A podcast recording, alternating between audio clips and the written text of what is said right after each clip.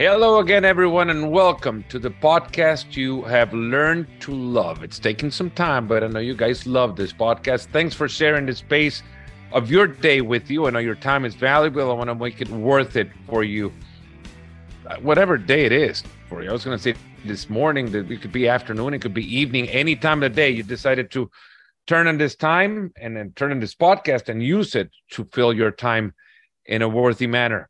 I truly thank our guest today for joining us, as he is, I guess, the explanation of what the not the secret of it. There's no secret. There's just determination to find it. Success, right? Because success is not built over a straight path. It's not a straight road. Success can take you a, over an accumulated period of time through various bumps, various exits, intersections, stops in the middle of that road. Success is not a straight line. In search for success, we find 38 year old Charlie Trout. Success is being searched by him via Nottingham through Chicago and into San Juan, Puerto Rico as a manager of the Puerto Rican national team. Charlie, thanks so much. What a journey it's been. I'm guessing. Yeah, I mean, you you hit the nail on the head. It's uh, you know, to get to get to where you're going in life, you're going to take a lot of different paths, and you certainly can't um, you can't predict it. Um, so whenever opportunities come, you you just gotta you gotta go with it and take it and do your best and see what happens. We're all a product of decisions in our life, and I'm trying to make this a uh, self help episode of of the podcast, but it kind of should be because you have to take various decisions along your path to become successful in what you love, which is football. Um, mm. Take us through them. I mean, first, well, you're born in Nottingham, and and with the Ted Lasso uh, craze going on, it's always great to have a British accent on the show. It feels like we belong, right, in the football world if we have a British accent. Well, yeah, no, it's uh, you know, it's football's such a big big big part of everybody's life there. Um, so I guess I guess coming over to America and and this side is the accent goes hand in hand with with the game, right? So, um, but yeah, no, a lot of uh, you again, a lot of decisions I've had to make, not easy ones, um, but you go with your gut feeling. And well, so, um, so you were born in Nottingham. Uh, correct pronunciation of it? What's the Nottingham yes, pronunciation? Right. Well, if you if you, I mean, you you got it right. But if you're from Nottingham, you take away the T's, so we call it Nottingham. Nottingham, yeah, yeah. I thought it's kind of like like from from back in your throat, right? Nottingham. Yeah, that's it. We take away the T's. Um, so it, it depends where you're from, but yeah, that's the way we that's the way we pronounce it. Yeah, and in Spanish, it goes all the way to Nottingham. That's you know, right. Which is, which is, not not giving away anything. It's using everything that the word provides. That's right. That's right. Born in uh, uh, uh, Nottingham Forest fan. Yes, big time. Still. Yeah, time. yeah, still, still. I mean, uh, you know, I guess dad, that's something you don't trade away, right? You don't. No, no, that's uh. You that's can fall in love twice.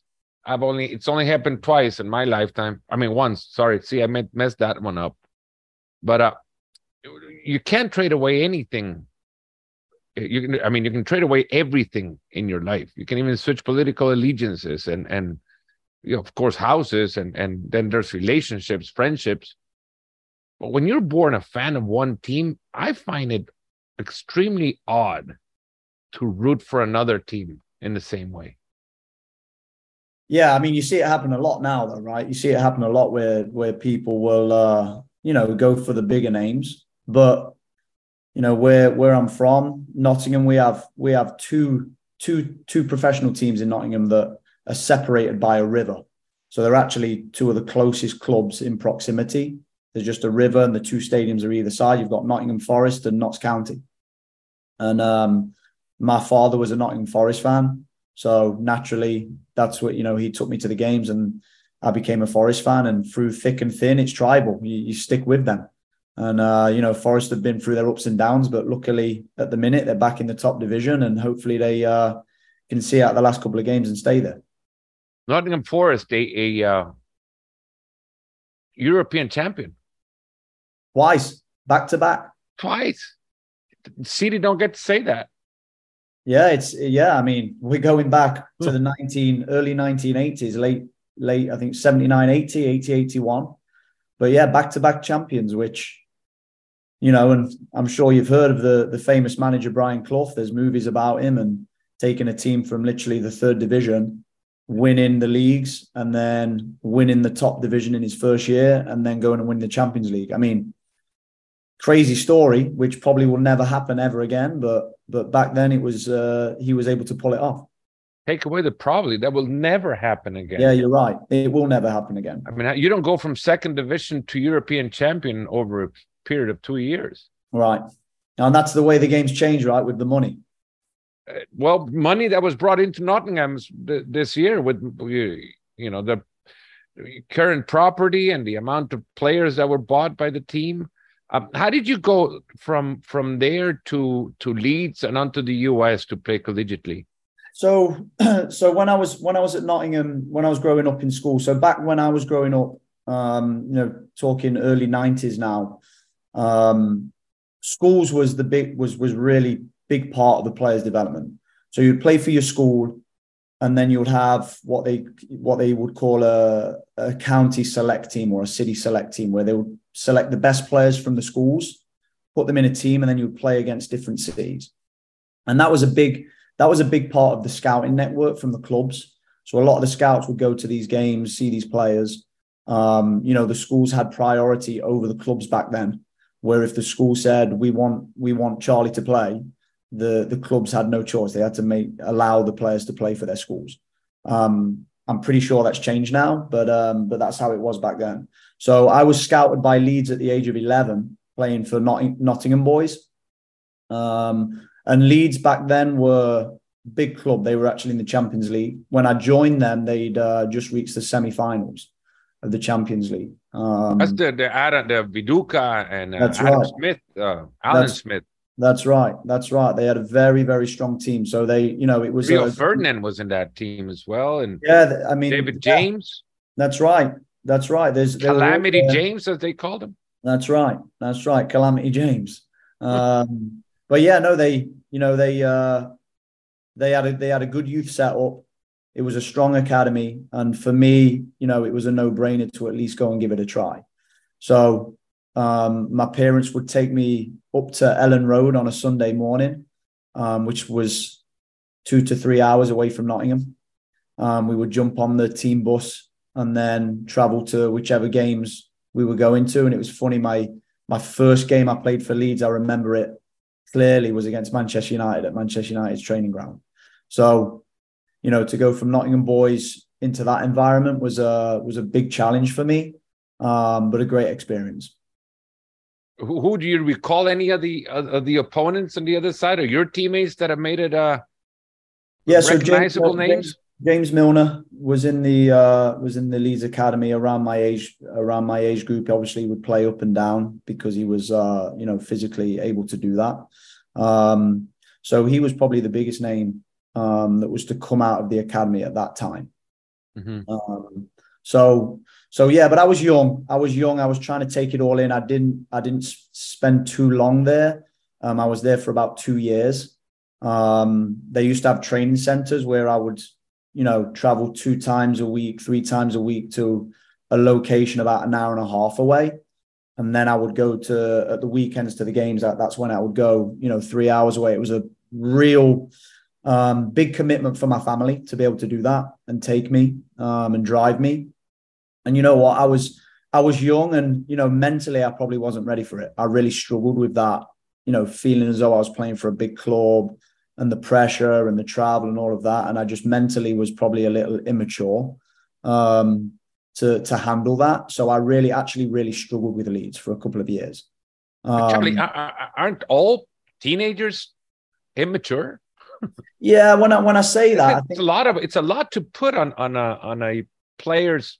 I understand you seeing it from your perspective nowadays at your age, but and the things you would have done differently. But those are the things that kids are supposed to do. That's probably football's fault, correct? Yeah, no, you're right. You're right. And you see it a lot. You see it a lot. And, you know, I think it's so important. You know, I've, I've coached youth soccer and here in America and youth football, and it's so important that you keep the enjoyment, especially at those ages, right? Because it can turn into a job very quickly for the players that go to the academies.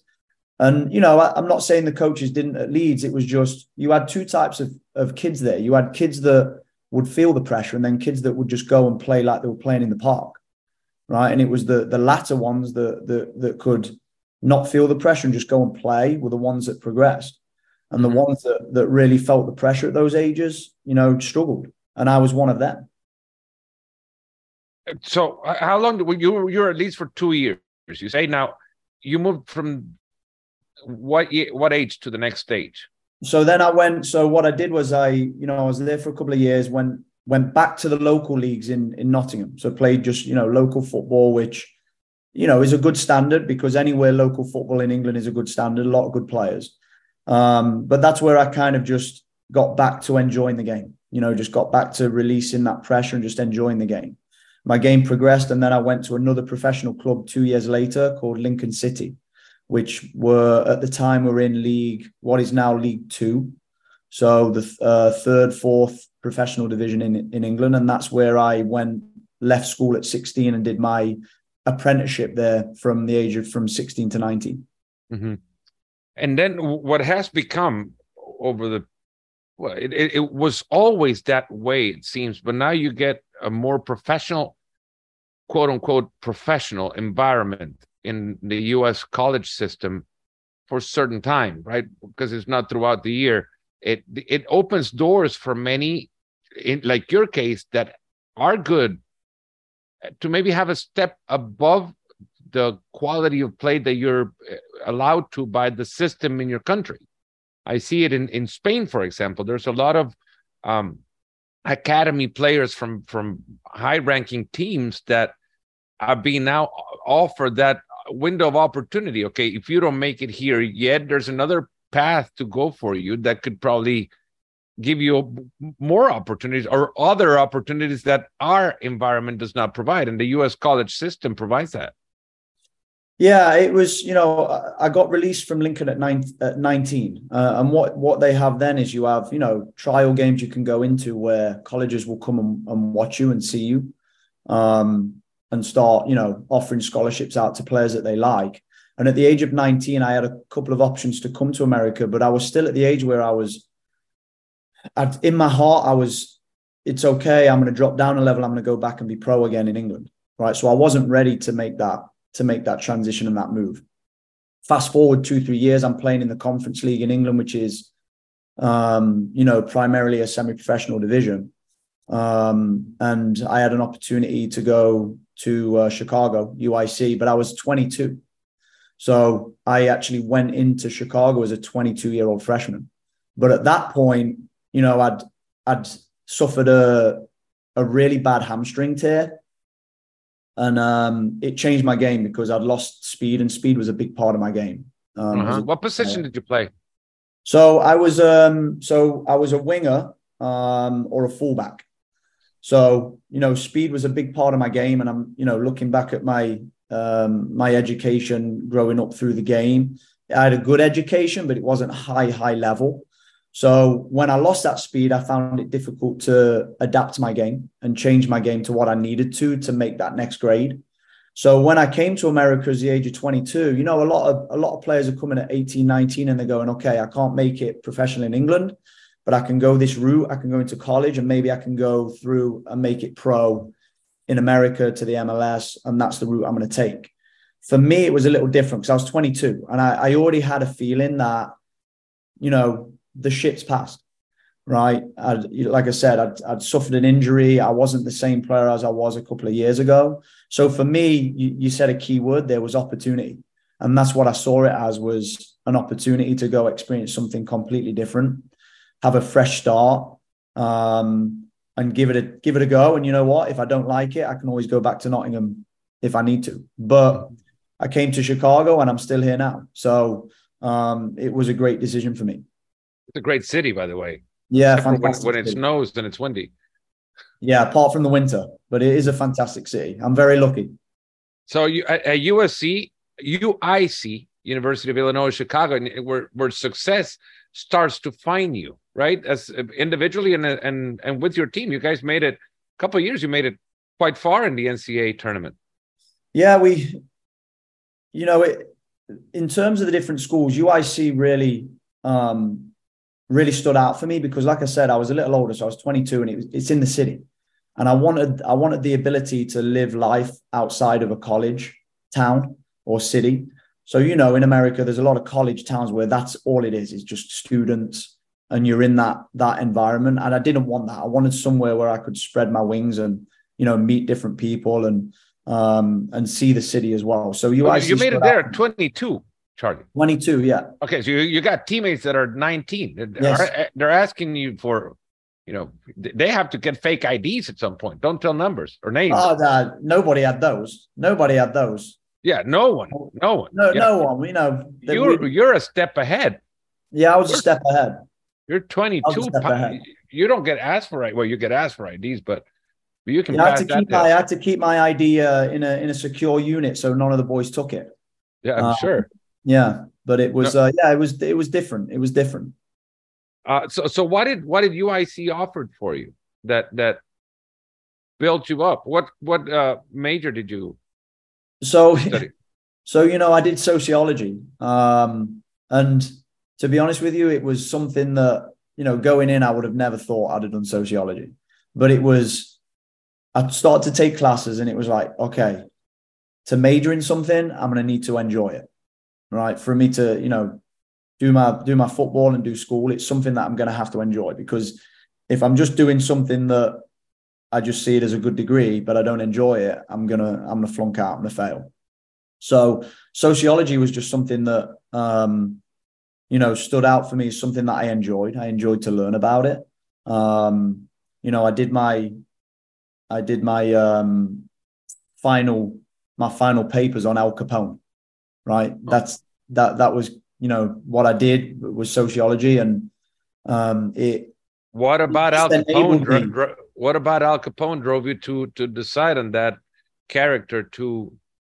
Well, it's Chicago. It's Chicago. You know, go, living in England is I'm sure the same as as as everywhere else. For Nottingham, who stands out is Robin Hood to everybody else, is You say Nottingham and and every you think Robin Hood, and it's the same. I, I would say Brian Clough, but or Brian Clough, yeah, but you're more you're more of a football educated guy, right?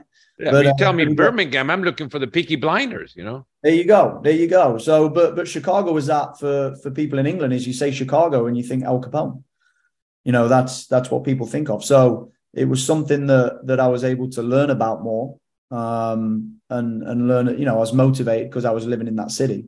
Did you find um, that living in the city drove you to visiting places that Al Capone was in? Yeah, yeah. I, you know, he he was he was a lot around the UIC area, the you know the Taylor Street, the Italian village over there. Yeah. Um. So there was a lot of places around there that he had. Taylor Street is that is that where there's another movie based around that, right?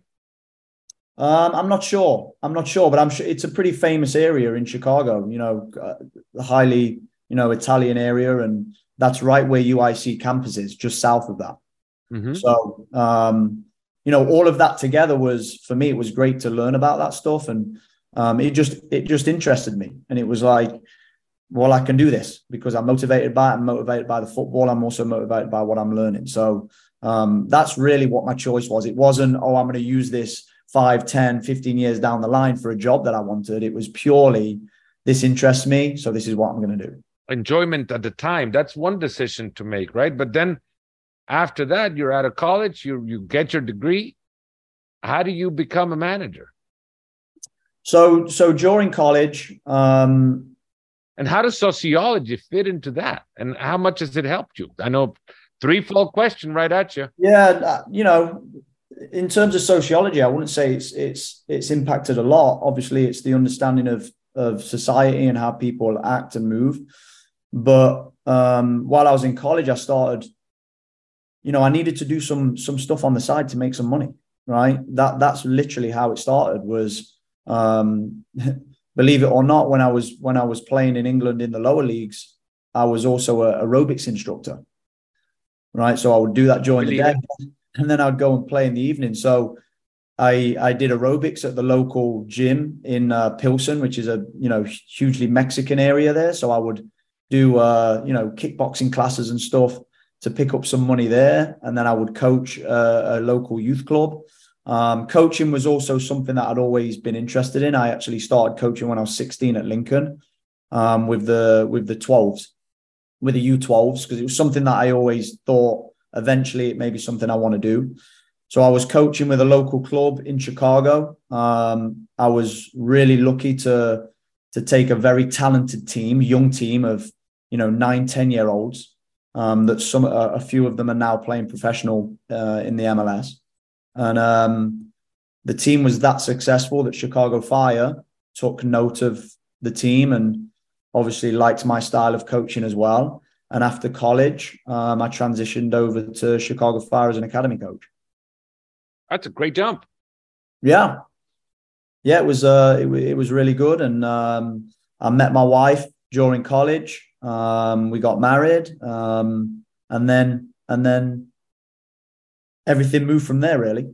So you coached in the academy. I, I read upon a, ter- tournament victory you guys had with Chicago Fire's academy team at Estadio Azteca at some point during your yeah we lost the final we lost the final but the u15s we we played in um the liga tournament there and we played pachuca in the final mm-hmm.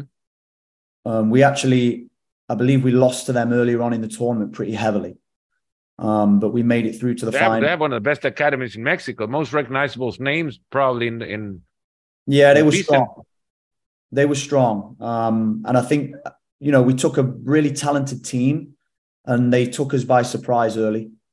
But the second time we played them, we were much more prepared. So and then Puerto actually, Rico.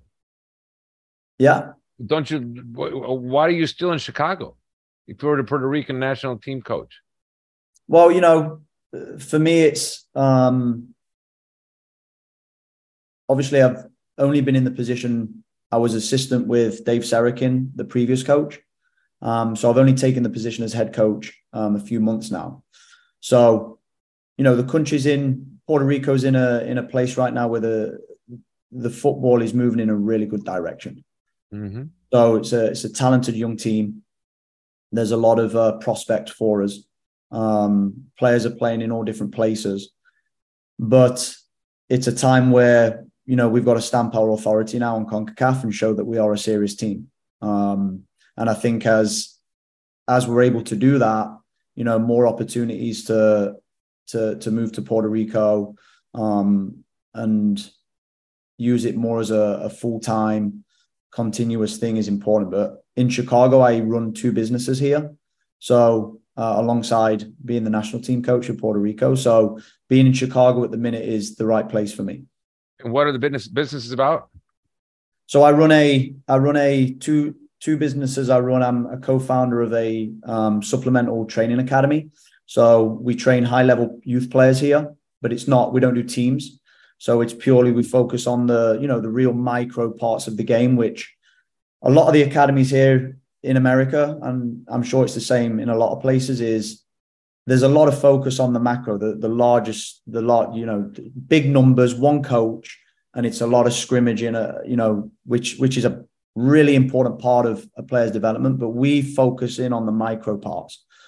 So a player's positioning, their techniques that they need to use in certain moments of the game. So they'll come to us once a week and they'll do our, our training, which really aids once they go back in their own environments. Mm-hmm. So that's that's a supplemental training academy called Fundamental Football um, that I run with um, another coach called a, a, very experienced coach called Alexi Carroll. Um, and then I we also run a video analysis company, which teaches players the real nuances of the game through professional clips. So I actually partner with Hudl, which is a large, you know, video analysis company here in America.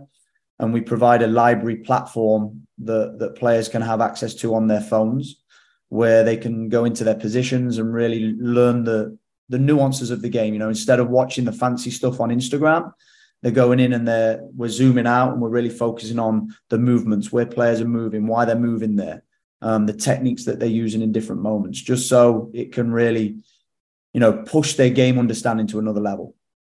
you touched upon a couple of topics. First, the Puerto Rican one, which I really want to go back to, but then the other one is the way academies are being worked on here in, in, in the US. Uh, yeah.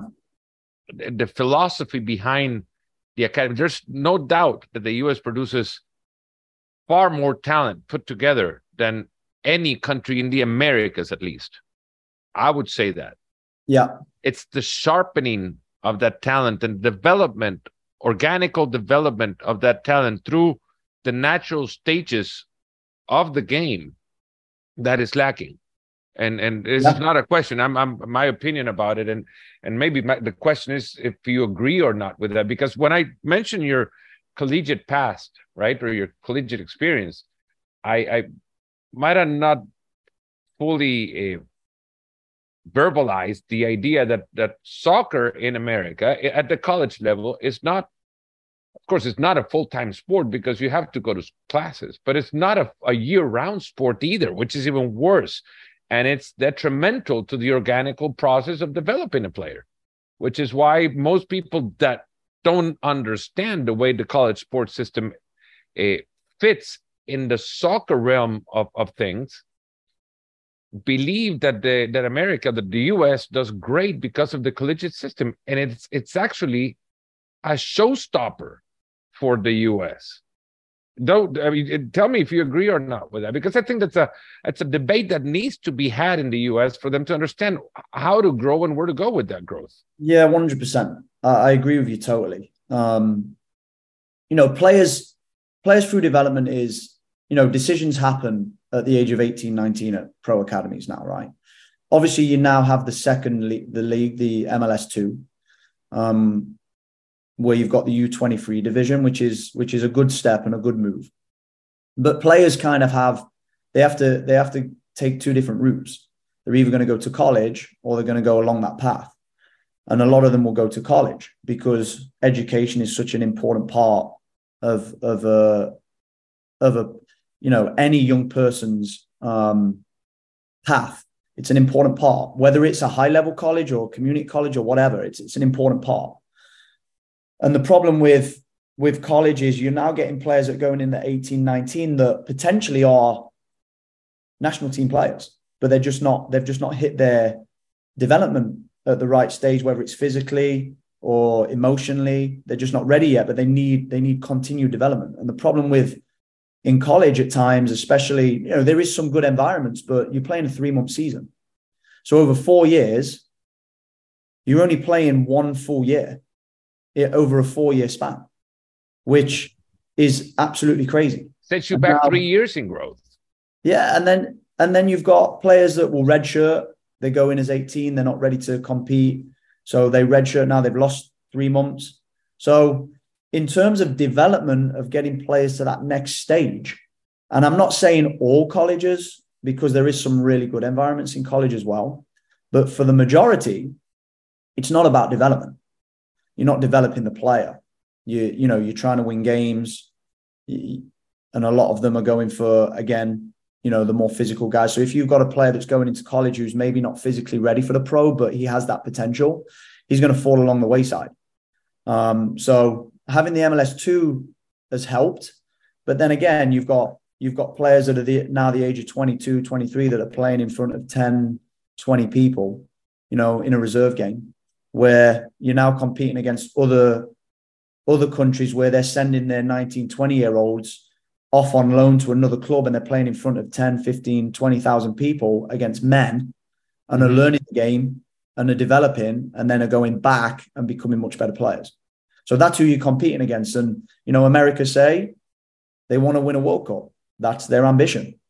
And that's what they're going up against is, is other countries that are able to push their players into different environments to develop them.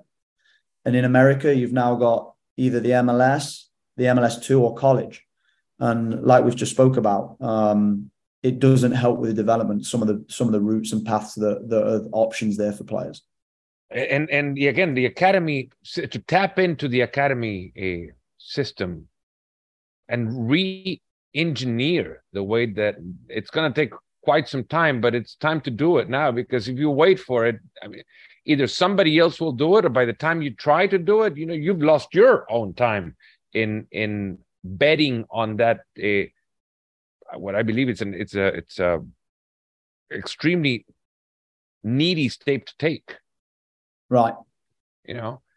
Well, they obviously you have the two different kinds of academies here now. So you have your pro academies, you know, and I was reading I was reading something the other day somebody put on social media about it's different because players will pay in America. It's a pay to play model where pay, players are paying, you know, three thousand dollars to play it at a at a non MLS academy, or they play. That's what they're paying in America to play academy football. When that's not the case, because all the pro academies, kids aren't paying, right? That's free. Kids are going to your MLS clubs, and and that's free, just as it is in in Europe or South America.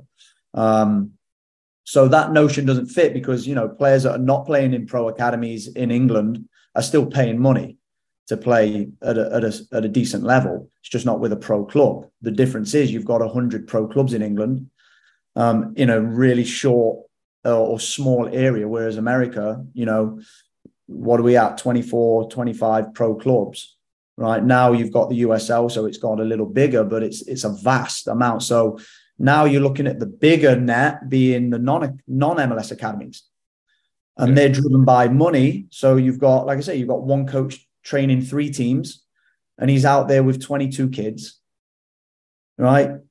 Really, you can't get into details with individuals. It's more just the collective. It's the collective, which is an important part of their training. But the real way to do it to produce top top level players is you need a staff. You need a staff. You need guys that are working on different things with these players. Um, they say it takes a village and it really does.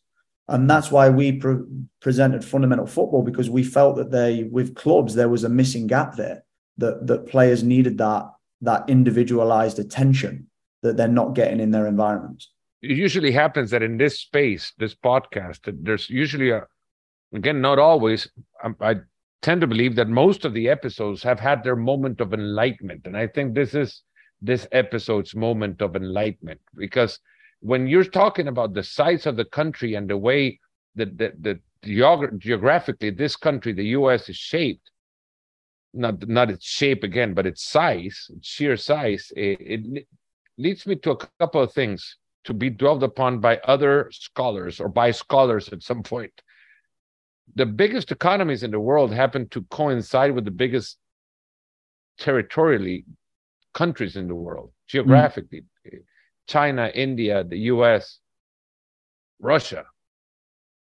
And all in all aside from russia but, but they haven't really had a, a an outstanding uh, football history they do but but not in relations to their country size you go back to to Uruguay, Belgium, the Netherlands, you know, small nations that are able to gather their their valuables in closer spaces and are able to recognize and nurture and nourish that talent mm-hmm. because they see it more often, right? So the other thing is I often ask myself when when is Don Garber and the MLS are going to when are they going to stop growing? You hear of ever expanding a, a, league with more expansion teams going into the fold and a lot of cities. They, well, now by this, I understand why they do it too. Or maybe that's an excuse for me to understand why they do it. They just need to reach the more territory so that you're able to provide more opportunities to that for that talent to to develop and be nurtured. Well, you, you've got top you've got top players in in each region now that you know naturally gravitate towards the MLS next or ECNL or the the different academy leagues. So you've got your best talents now that are that are in those environments. Um, and you know, I hear of U13 teams that are traveling seven hours to play one game. It's absolutely craziness. Mm-hmm. At, the, at that age, you know, you're sticking a 12 year old boy on a bus to go seven hours to play one game. And at that age, you know, they're sharing time anyway. So they're going seven hours to play 40 minutes of football. Maybe. Right. Just because it's a game in a league. And you know, everybody wants to get the three points and win the league, and that's that's a status thing. When in terms of actual development, that's the total wrong thing you're doing. They're better off staying, especially in a place like Chicago, because we have such a strong local leagues. Um, keep them there, keep them in their local leagues, keep the top players. They're going to learn from good games, they're going to learn from bad games, especially if they're in a good coaching environment. Mm-hmm. Keep them there where they're closer to home. They can play, you know, multiple games if they need to. Um, or figure out a better way to do it where you're traveling and you're playing two to three games, you're putting them on a smaller field, everybody's playing continuously instead of seven kids sitting on a bench and waiting for their 20 minutes to get on. I mean, things like this need to change if we're going to spread that bigger net. And that's the key is you, you can't just say, okay, these three are going to be the pros, uh, the U13. It needs to be a bigger net. Players develop at different ages. And, and that's why you've said those countries keep everything smaller for a much a longer period of time until you're ready now when they're 16, 17, 18 to spread out, start traveling a little bit more, start experiencing a little bit more different teams. But at those younger ages, keep them close, keep them local. Uh, that's something that geographically Puerto Rico forces you to do when you're going to have to yeah. find talent, right? And then yeah. you get the the the island syndrome as well, where you cannot, you know, easily find competition outside. You have to develop it within within the the, the boundaries of the island itself. Yeah. Uh, what are your challenges now to put up a team that could stamp their foot on on this preliminary process in the Gold Cup? So June 17, you guys play against Suriname. Yes. Puerto Rico doesn't have that many matches outside of, of you know its Caribbean neighbors and and Suriname being being a closer country again. But but this is a chance to put Puerto Rico in the football map for once.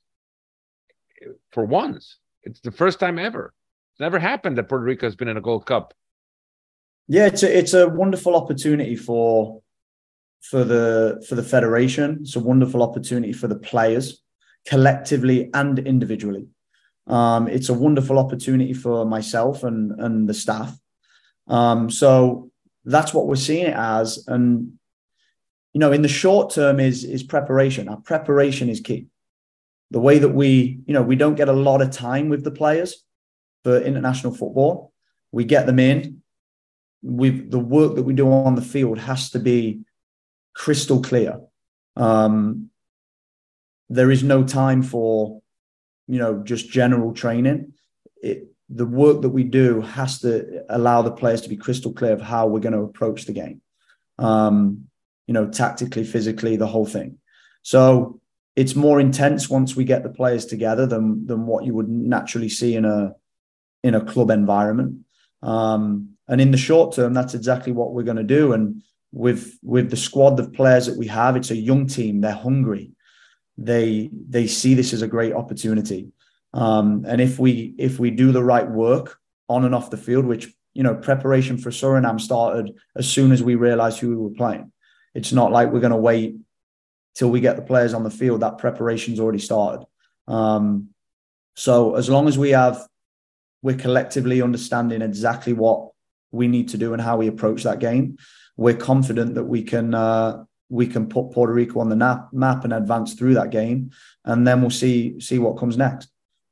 You also work within the the space of of a U.S. Uh, territory that allows a lot of Puerto Ricans to develop themselves here as well. So in yeah. in that regard, your days must be searching and surfing the web constantly to try to find uh, players that can fit your your your mold. Yeah, one hundred percent. That's that's one of the challenges because you've got you've got players that obviously are now in America playing in academies, but also they naturally qualify for for US as well. So mm-hmm. That's another challenge because if you've got high level young players that you're looking to progress and bring in, they have a decision to make. You know, and a lot of them are ambitious at that age, which they should be is you know one day I want to play for US as well because they see US obviously as a bigger a bigger team and a bigger opportunity. So they have a decision to make of, of whether they're going to commit to to Puerto Rico and take that opportunity, or whether they're going to wait out and see whether something happens with US.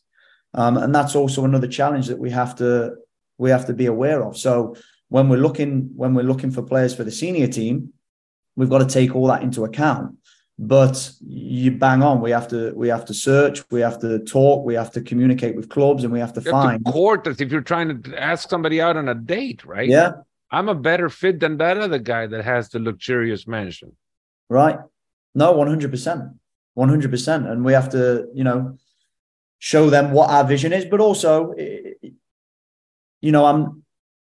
You want to paint the full picture so they can have an educated decision, but these younger players, you know, it's it's not an easy decision. And, I and would, put I would myself in their shoes, think it is. it ain't an, it ain't an easy decision. Um, but it, it also depends on where they are with their careers, at what point they are with their careers. And, and, you know, sometimes they also need to see reality of where they're at. This is potentially a wonderful opportunity for you. Um, I'll leave the name. I'll leave the naming to you. But uh, would you recall one conversation and the tactics you used to flip a guy's decision?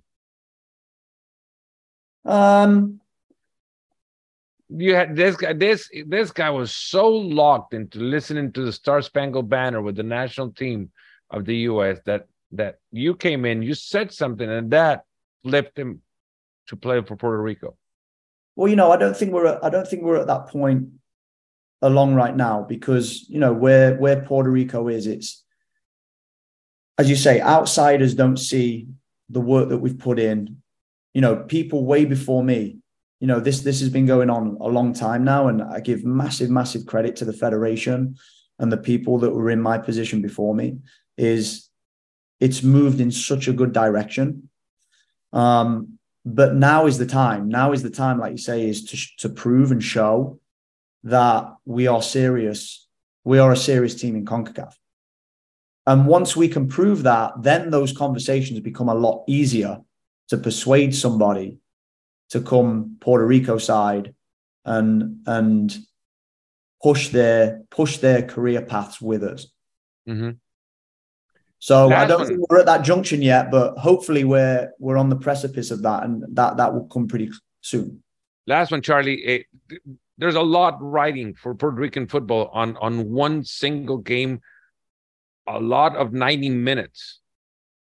Um, h- how do you educate a baseball crazy nation to understand that you know football again as we opened up in the beginning of, of the show it's not a uh, growth in football and success in the game is not a straight line. It's not point a to point b. There's a lot of weaves and turns in the middle. And that success is built on failure. How do you prepare for failure?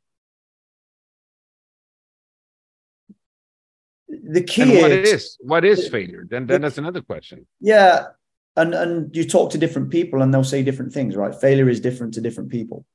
Um, you know, obviously, football at this level is built around wins and losses, but as we all know, it's such an unpredictable game that you know you can't predict that. Um, and there's a lot of details that go into a win and a loss, and you know you could play the perfect game and you lose that game, whether it's off a counter attack, whether it's off of a, a poor refereeing decision, right? You know, you got VAR, which, as you've seen, I mean, some of the calls that they're making with handballs and things like you can't control that. So it's pointless even talking about those things. All we can do is focus on what we can control.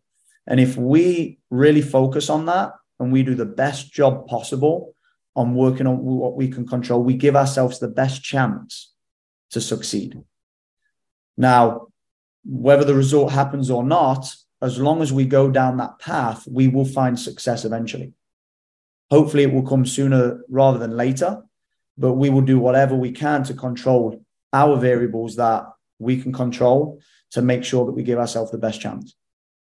Charlie Trout, I've definitely enjoyed the conversation. It's led through many paths and directions, but it ended right where, where I think the conversation uh, deserved to end, which is an, an exciting, an exciting uh, couple of days ahead and an exciting look on your face for what's coming up as well.